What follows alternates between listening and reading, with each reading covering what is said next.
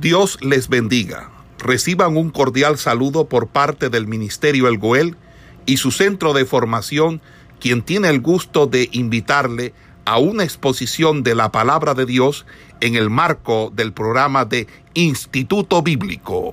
Bueno, entonces, continuando donde nos habíamos quedado la clase eh, pasada, vamos a hablar un poco acerca de la impaciencia que lo que produjo fue tomar una muy mala decisión con respecto a los planes que ya Dios había trazado eh, para la vida de Abraham, de su esposa, y para el cumplimiento del pacto y de la promesa que Dios le había hecho.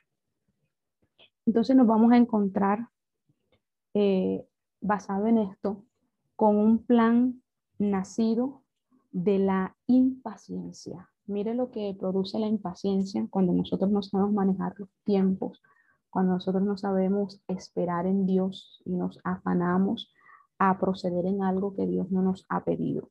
Entonces, Sara probablemente pues pensó que, que ya había pasado un tiempo o había pasado el tiempo suficiente para que el Señor hiciese posible que ella tuviese un hijo. Y ella sintió o pensó que podía buscar una solución o una manera de ayudar a Dios para el cumplimiento de esa promesa. Según las costumbres eh, babilónicas o la ley babilónica, sus costumbres, de donde ellos habían venido, había algo que eh, las personas en ese lugar hacían y era lo siguiente, que si una esposa era incapaz de tener hijos, podía dar su sierva a su marido para que fuera también mujer de él y que los hijos que hubiesen de esa unión serían reclamados y adoptados por la esposa. Esa era una costumbre eh, que tenían los babilónicos. Y según a estas costumbres que ellos tenían, Sara pensó que si ella procedía o hacía de la misma manera, ellos podían alcanzar el cumplimiento de la promesa o del pacto que Dios le había dicho a su esposo. Y mire, en esto vamos a ver algo, y es que Abraham accedió a ese razonamiento humano de su esposa, porque él en ningún momento lo alegó o le hizo oposición a eso que su esposa le dijo que hiciese. Y nosotros podemos ver que debido a eso, Abraham y Sara tuvieron que lamentar más adelante esa decisión que tomaron. Porque al momento de él llegarse a Agar, Agar queda embarazada, comienzan a presentarse muchas situaciones, conflictos en medio de ese hogar, debido a que aquella sierva este, había quedado embarazada, ya su actitud eh, hacia Sara había cambiado, ya no era esa persona sumisa, sino que ya se había convertido en una persona altiva, alguien que menospreciaba eh, a Sara, pues consideraba que ya ella tenía ciertos privilegios porque ella tenía un hijo de Abraham o de su esposo. Entonces, mire todas estas situaciones que comenzaron a presentarse por algo que Dios no le dijo que hiciesen. Entonces, Abraham, al ver esta situación, estos conflictos que se habían comenzado a presentar entre Sara y Agar, Abraham trata de resolver el problema diciendo a Sara que podía usar su autoridad como la señora de Agar, que ya podía tener autoridad sobre ella, porque Agar era su sierva. Y después de esto, vemos que Sara toma ese derecho y comienza a tratar duramente a Agar. Entonces, mire todas estas situaciones que se pudieron haber evitado si hubiesen esperado el tiempo y el momento en que Dios iba a hacer las cosas. Por eso la clase pasada yo les compartía que nosotros no podemos tratar de ayudar a Dios porque terminamos complicando y enredando más las cosas. Y en este caso se enredaron demasiado. Agar finalmente huye o sale huyendo hacia Egipto. Pero Dios misericordiosamente intervino en medio de esta situación que ella estaba pasando. Y como resultado, nosotros podemos ver que Dios se le revela a ella. El Señor también le muestra a ella o le hace una descripción de las características de cómo iba a ser su hijo. Cuando le dice que Ismael sería un amante de la libertad, alguien independiente, errante, y que siempre estaría en pugna con sus parientes. Y eso es algo que nosotros hasta el día de hoy podemos verlo. Mire lo que ocasionó una muy mala decisión el moverse en algo que Dios no está. Entonces, nosotros podemos ver eso hasta el día de hoy con todas las eh, guerras, disputas que han habido en el Medio Oriente. Ahora bien, ¿qué más podemos nosotros eh, analizar en base a esta situación entre Abraham, Sara y Agar. Y es que nosotros podemos darnos cuenta que dentro del capítulo 16 hasta el capítulo 17 eh, de Génesis pasan o transcurren 13 años. 13 años. Y podemos analizar algo. Y es que desde el momento en que Abraham dejó Arán, pasaron 25 años donde él tuvo que andar en fe. Es cierto que varias veces él había tropezado, pero Dios lo había levantado y lo había guiado paso a paso. Dios se le había aparecido a Abraham, primero en Ur, después en Arán, más tarde en Canaán. Y cada vez era para ir dándole detalles Abraham de la promesa y para fortalecer en él la fe. Pero Abraham y Sara habían concebido o ya tenían en mente un plan para obtener o alcanzar esa promesa.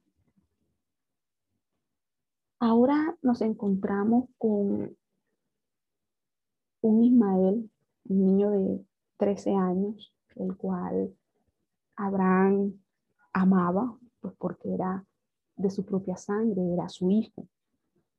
Pero no iba a ser a través de Ismael el cumplimiento de esa promesa que Dios le había hecho, aunque hubiesen pasado los años. Porque Dios tenía su plan original, su plan ya trazado de por dónde iba a venir la línea, el linaje, la descendencia.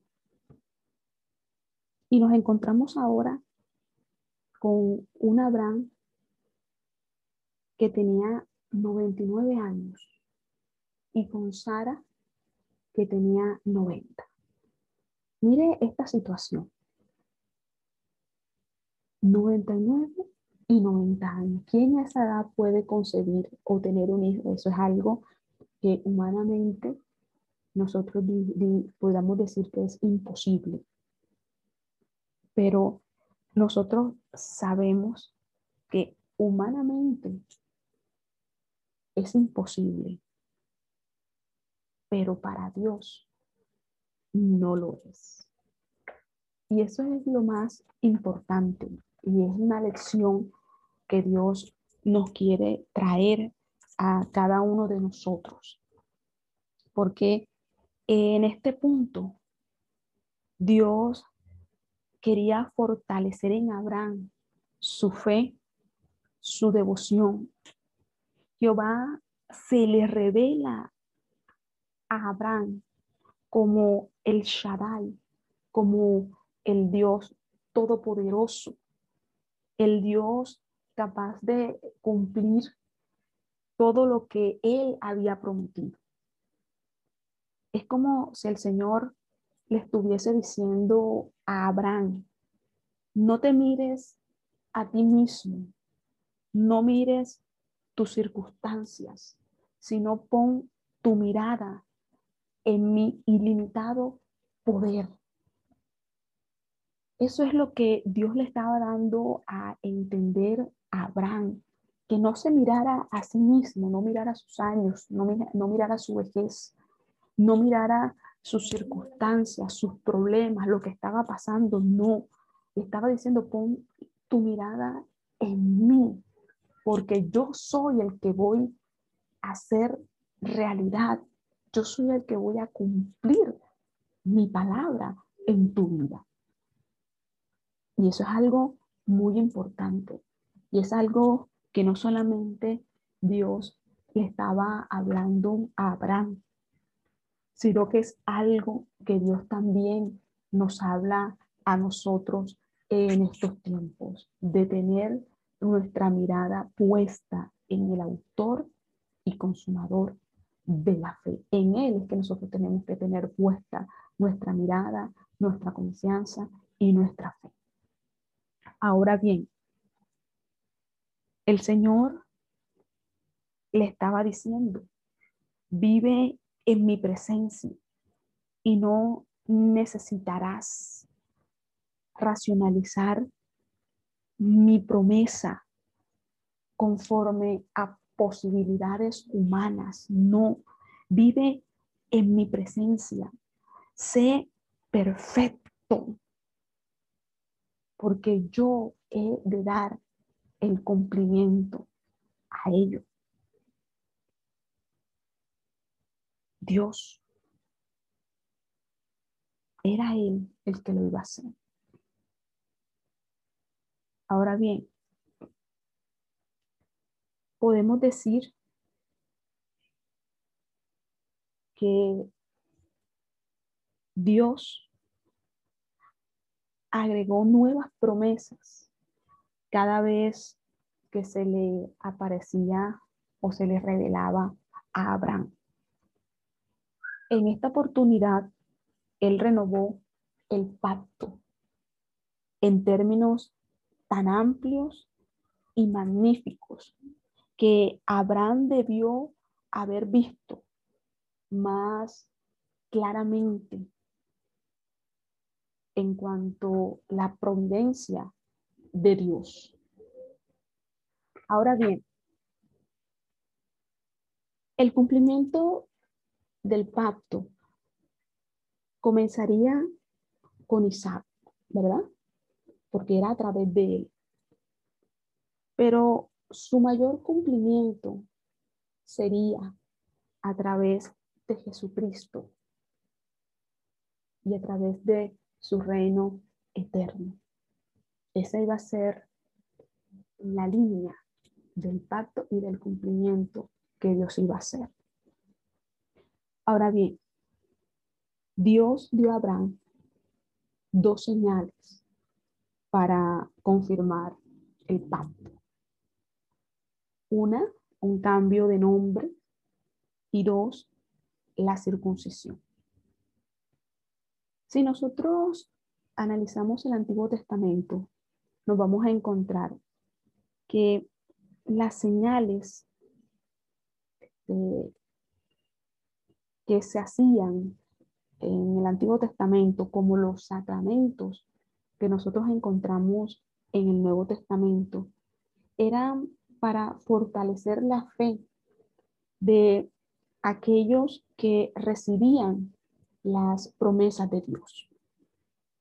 El cambio de nombre, cuando habla del cambio de nombre, que nosotros eso lo vemos en varios eh, pasajes de la Biblia, era el sello mediante el cual Dios aprobaba o confirmaba su parte del pacto. Y cuando hablamos de la circuncisión, era el sello de Abraham y su descendencia como una señal de que aceptaban las obligaciones del pacto. Entonces, mire estas dos señales de confirmación, el cambio del nombre y la circuncisión.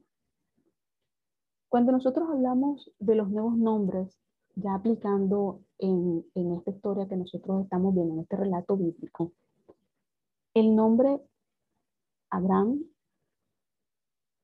significaba padre exaltado, o sea, Abraham, sí, Abraham.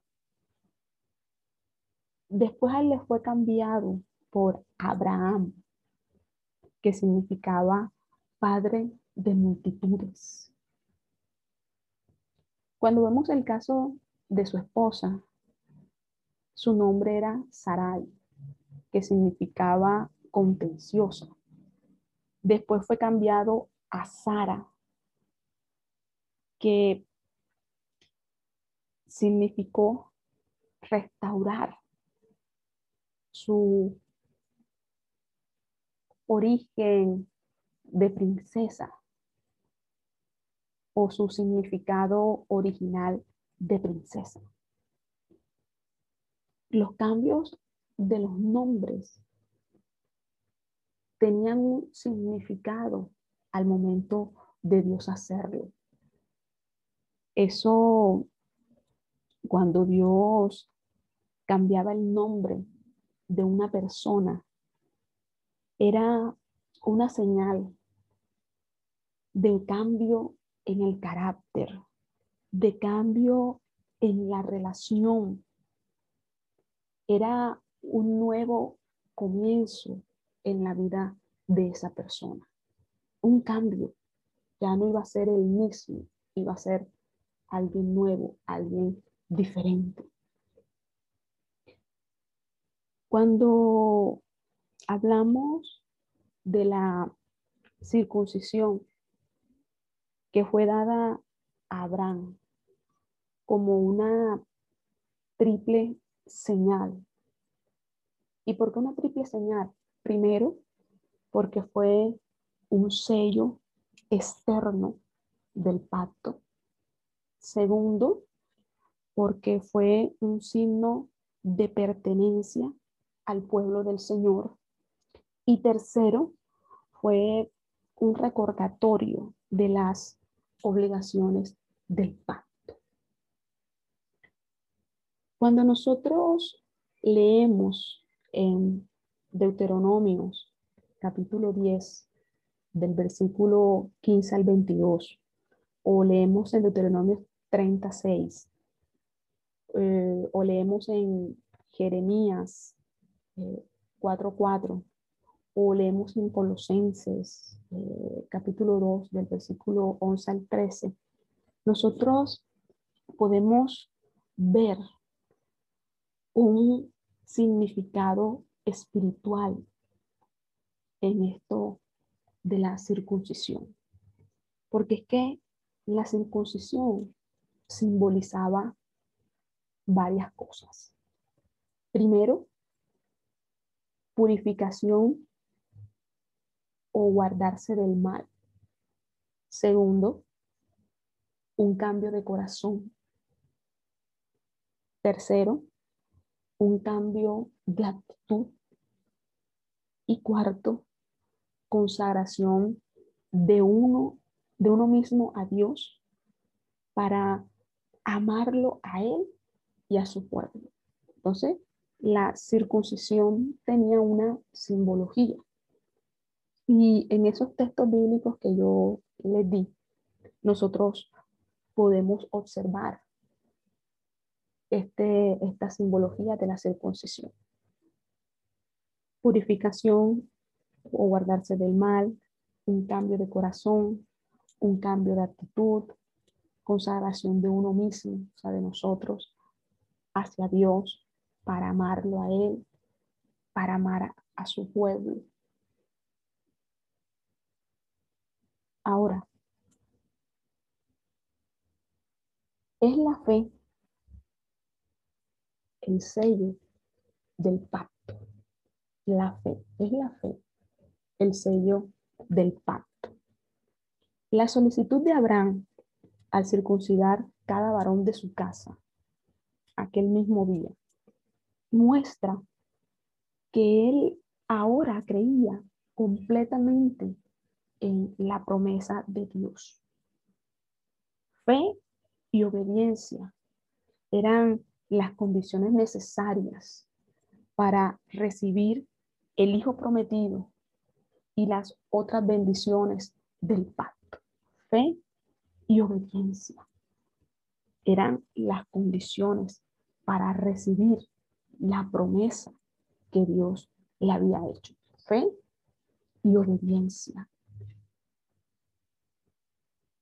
Y nosotros en esto podemos analizar algo que es muy importante. Es que nosotros no podemos permitir que la incredulidad entre a nuestras vidas. Porque las personas que son incrédulas nunca podrán disfrutar a plenitud las bendiciones de Dios sobre su vida. Y eso es muy importante a la hora de nosotros hablar con respecto a lo que es la fe y lo que es la obediencia en el Señor.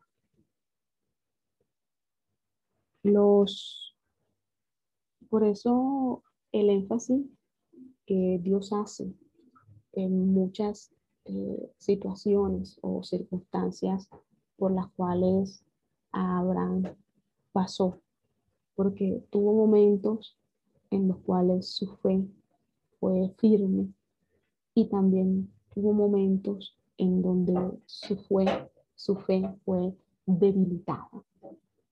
Pero a lo que Dios lo estaba llamando a él era a creer sobre todas las cosas en lo que Dios le había prometido y el pacto que había hecho con él. Entonces, todo este análisis nosotros lo podemos hacer en lo que hemos visto hasta este momento de la historia de Abraham. Ahora bien, cuando nosotros entramos al capítulo 18 del libro de Génesis, nos encontramos con algo y es que cuando nos habla acerca de que es visitado por los ángeles, tema que toca el capítulo 18 aquí en, en el libro de Génesis. Entonces, podemos analizar en este capítulo o aprendemos que el Señor y los ángeles pueden tomar la forma de hombres y no ser reconocidos. La nueva aparición del Señor en el capítulo 18 tuvo un doble propósito. El primero era establecer la fe de Sara y segundo, anunciar la destrucción de Sodoma y Gomorra. Tenía dos propósitos específicos.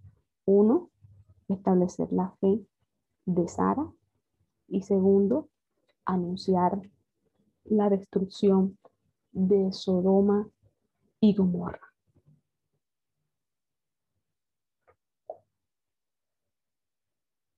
Y estábamos hablando eh, con respecto de los dos propósitos de la aparición del Señor en el capítulo 18. Podemos analizar allí que Abraham, eh, con esa típica hospitalidad oriental, recibió a los tres extranjeros. Él y Sara y los siervos se apresuraron a preparar una cena especial. En señal de él, Sara escuchaba junto a la puerta de la tienda. Hasta este punto no tenemos registros de que el Señor se haya aparecido jamás a Sara. Años atrás eh, había perdido la fe de que sería la madre del hijo prometido. Ella aparentemente necesitaba una revelación personal de Dios para restaurar su fe y para prepararla para ese papel que ella iba a tener dentro del plan divino de Dios. Cuando Abraham le contó de su reciente revelación, ella rehusó creer su promesa de que sería madre muy prontamente, porque como ya veía que pasaban los años, pasaban los años, pasaba el tiempo, y, y, por su edad era imposible concebir, ella como que no creía mucho a esa promesa que Dios les había dado. Ahora, cuando Dios le habló con respecto eh, a eso, eh, Abraham, ella no creyó del todo esa promesa o eso que Abraham le estaba diciendo con respecto a que iban a concebir y que iban a tener un hijo, así como venimos nosotros desarrollando en el capítulo 18 o en los capítulos posteriores al 18. Pero hay algo que es muy interesante que nosotros podemos analizar eh, en este capítulo 18 y es que Dios le dio una reprensión eh, a Sara, porque si algo tiene Dios es que Él conoce aún nuestros pensamientos, aunque no los expresemos con nuestra boca, Él sí conoce lo que nosotros pensamos. Y en esta situación en donde Sara se ríe cuando escucha de que tendría un hijo, porque ella estaba, hasta ese momento estaba muy incrédula, no, no creía mucho con respecto a esto.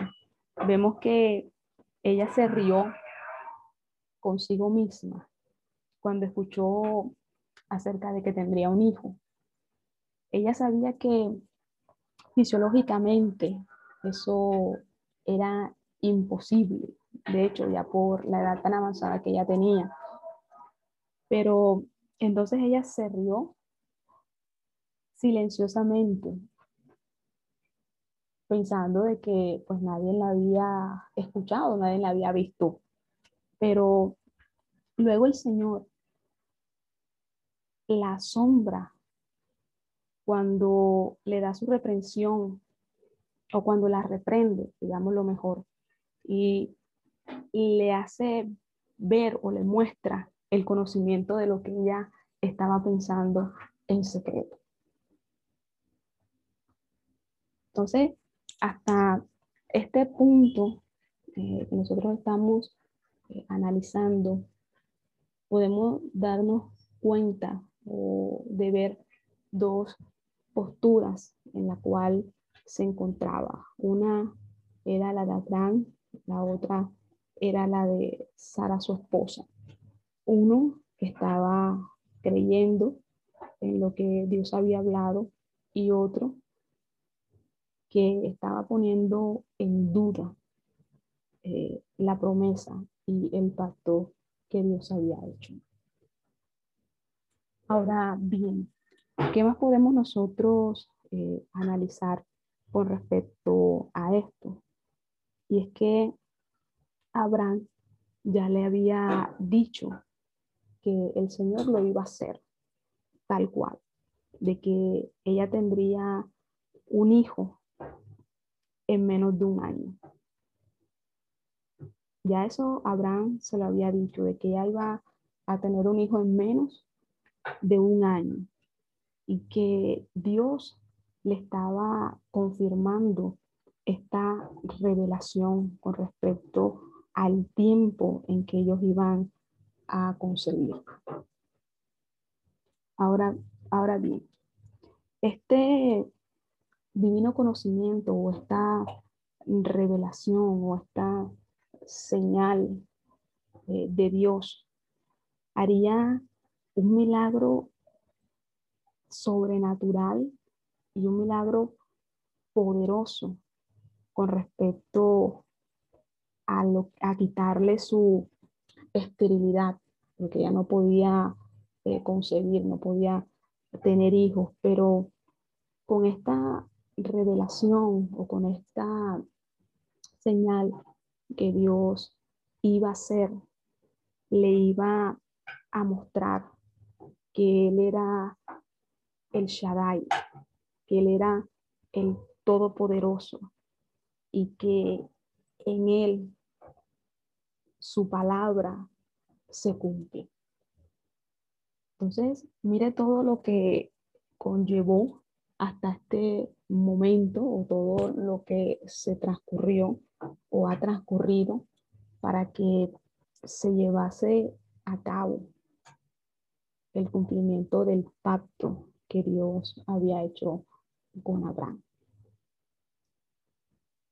El Dios todopoderoso, ¿no? Dios todopoderoso, el que cumple su palabra.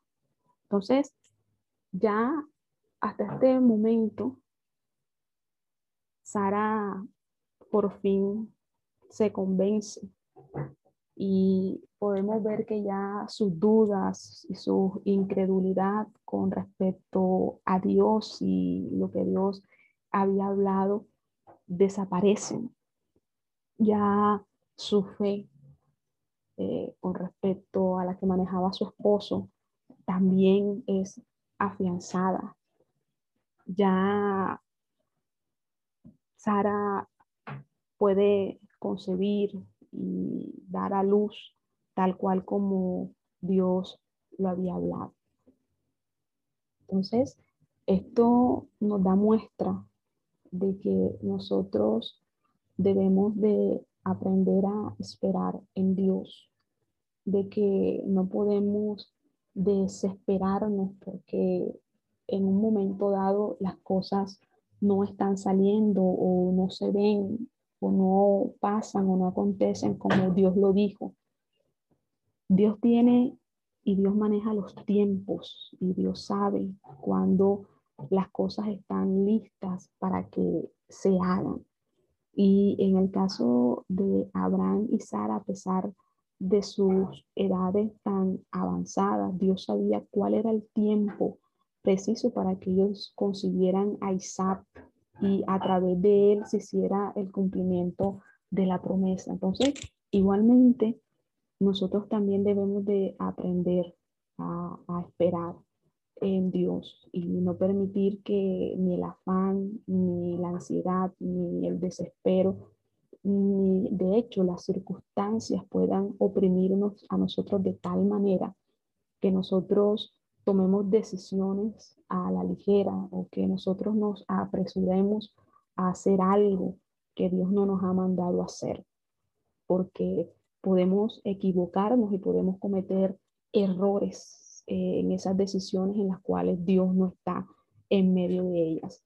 Entonces, esas son lecciones que a través del libro de Génesis y a través de la vida de Abraham, que es lo que estamos desarrollando en esta mañana, nos traen. Son lecciones prácticas, lecciones de vida que escritas están en la Biblia para enseñanza nuestra, para que de cierta manera no cometamos los mismos errores o las mismas equivocaciones que estos hombres de Dios hicieron. Entonces ya hasta este punto ya Sara es totalmente otra persona, ya muy diferente a la que era pues en, anteriormente lo que veníamos hablando en cuanto a sus acciones, su manera de proceder, su manera de hablar, su manera de ver a Dios.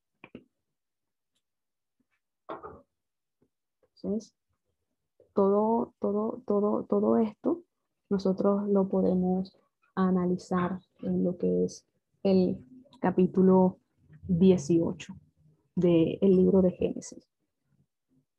Y podemos ver que recibió la fuerza, hablando de Sara, recibió la fuerza para concebir y dio a luz aún fuera del tiempo de la edad, porque creyó que él era fiel quien lo había prometido.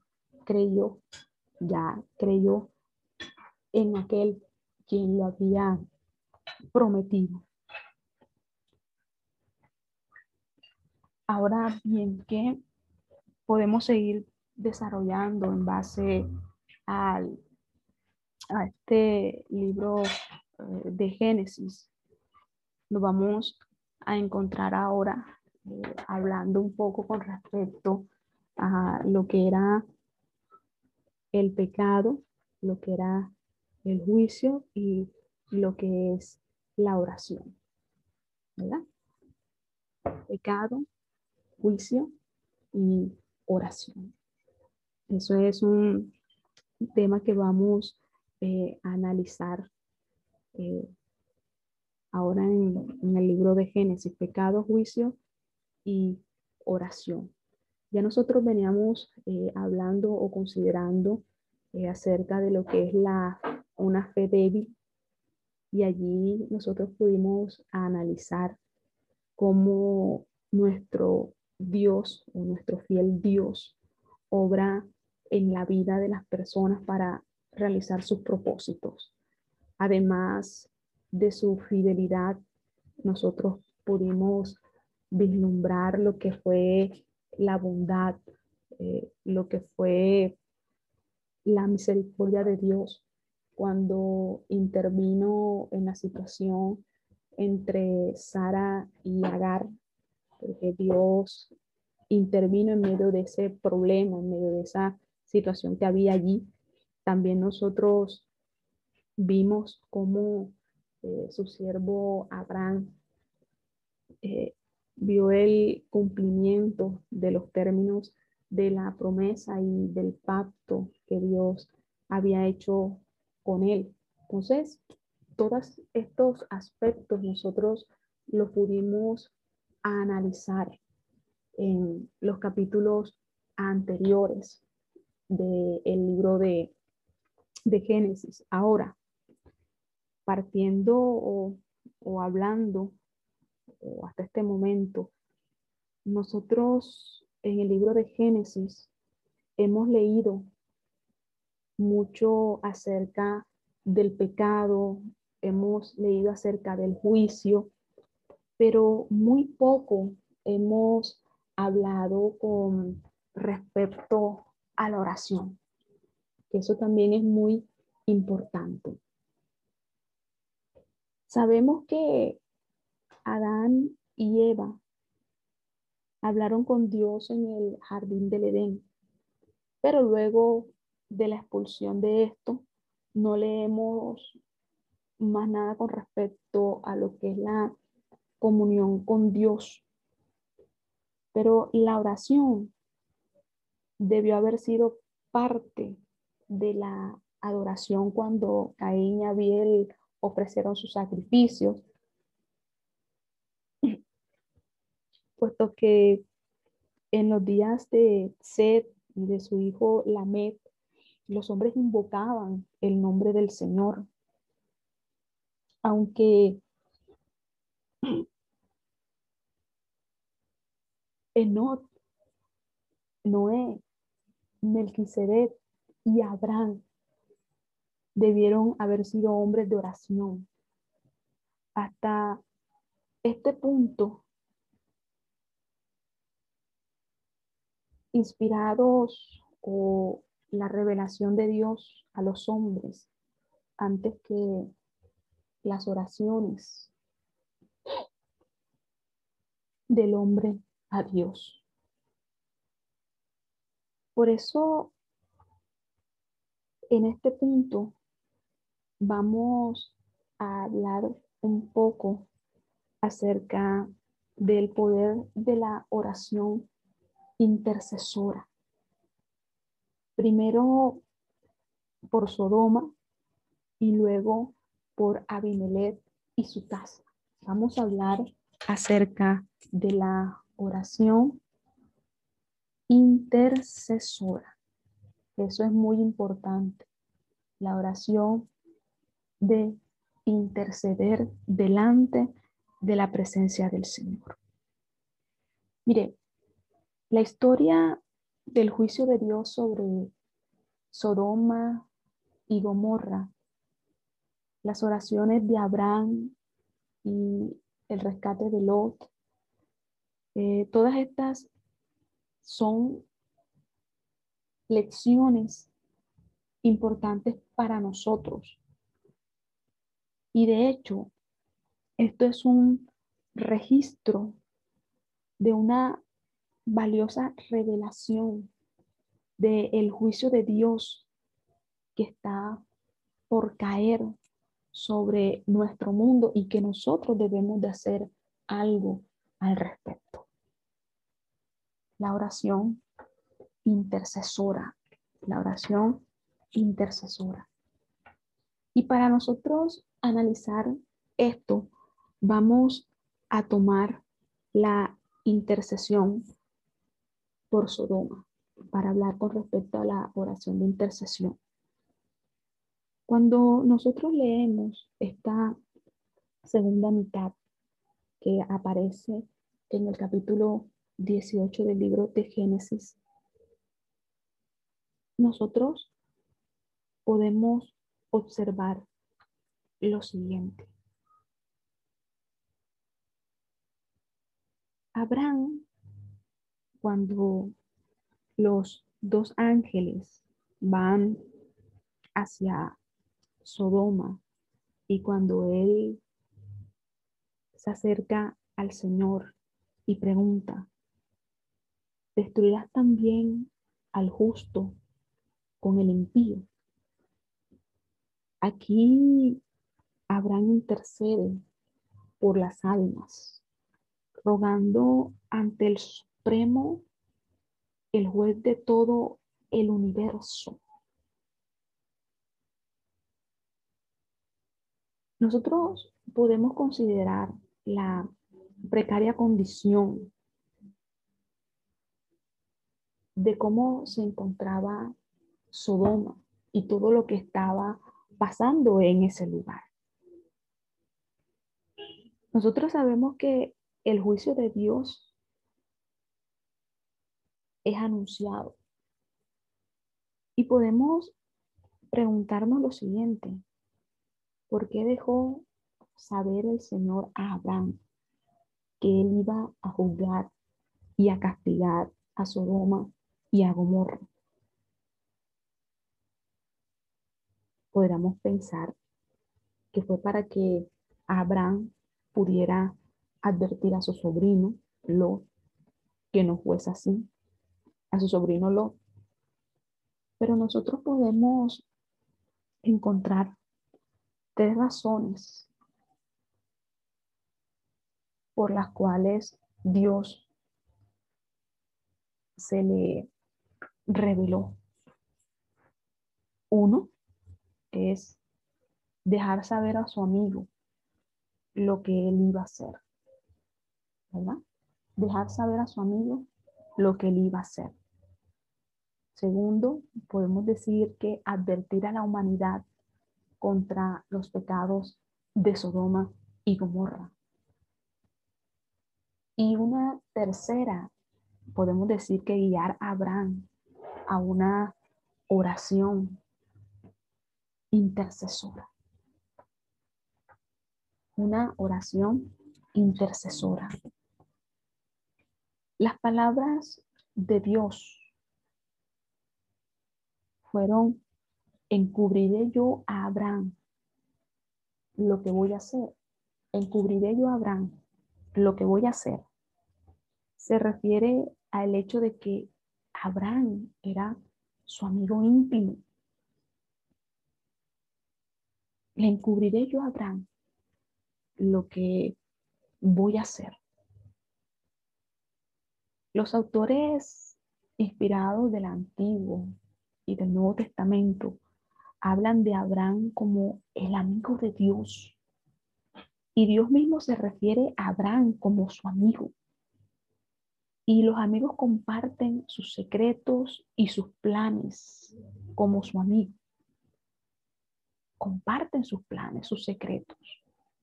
Jesús dijo a sus discípulos, os he de llamar amigos porque todas las cosas que oí de mi Padre, yo las he dado a conocer. Mire esto, os he llamado amigos porque todas las cosas que oí de mi Padre, os las he dado a conocer. El salmista dice, la comunión con Dios, Él les da la revelación de su voluntad y sus caminos. O sea, Dios se le revela, le habla a sus amigos. ¿Cómo no le iba a hablar a Abraham si Abraham era su amigo íntimo? ¿Cómo no le iba a dar a conocer lo que él iba a hacer en Sodoma y Gomorra? ¿Mm? ¿Cómo no? Entonces, podemos mirar aquí que Dios, Jehová, siempre revela sus secretos a sus siervos, a sus hijos, a sus ministros.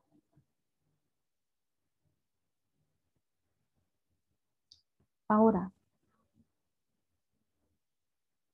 nosotros podemos también eh, analizar acá eh, en esto de la oración de intercesión lo siguiente, es que Dios es un Dios justo que debe castigar el pecado. La misericordia, Dios es misericordioso, pero eso no quiere decir que el castigo de Dios no venga. Y nosotros podemos analizar lo siguiente en la oración que hizo Abraham. Y, y es que nosotros podemos ver un hermoso cuadro de la intercesión de Abraham. Este es un conocido como amigo de Dios y él era también amigo del hombre. Él ya había probado esto arriesgando su vida para rescatar a los hombres y mujeres de, Sodoma que habían sido cautivos. Pero la prevención de los sodomitas debía de haber sido aún más repulsiva, digámoslo de esa manera, porque ellos estaban acostumbrados a hacer lo malo delante de la presencia del Señor, porque ellos tenían una conducta malvada, perversa. Pero la comunión con Dios que estaba en la vida de Abraham, en su corazón, con el cual él veía de amor a su prójimo, es lo que hace que él eleve una oración de intercesión delante del Señor. Porque se llenó de lástima por aquellas personas, por aquel lugar.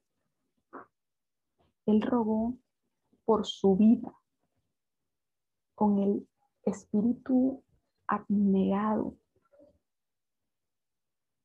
con eso, ese mismo interesa con la cual él había mostrado cuando fue y lo rescató de aquel cautiverio en los, en los cuales ellos estuvieron cuando él los rescató de aquellos reyes que los tenían cautivos, con ese mismo, con esa misma abnegación, estaba orando delante de Dios para que Dios tuviese misericordia de ellos.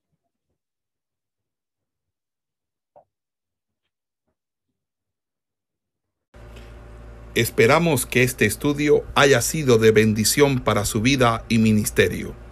A Dios sea la gloria.